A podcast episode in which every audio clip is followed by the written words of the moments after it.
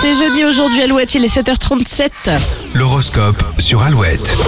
Eh bien les béliers, il va falloir remettre certaines choses à plus tard si vous voulez récupérer votre dynamisme. Taureau, vous aurez du mal à trouver des compromis, les négociations seront longues. Gémeaux, vous n'allez pas vous ennuyer aujourd'hui, vous serez très entouré. Cancer, c'est bien d'aider vos proches, mais il est temps de vous occuper de vous.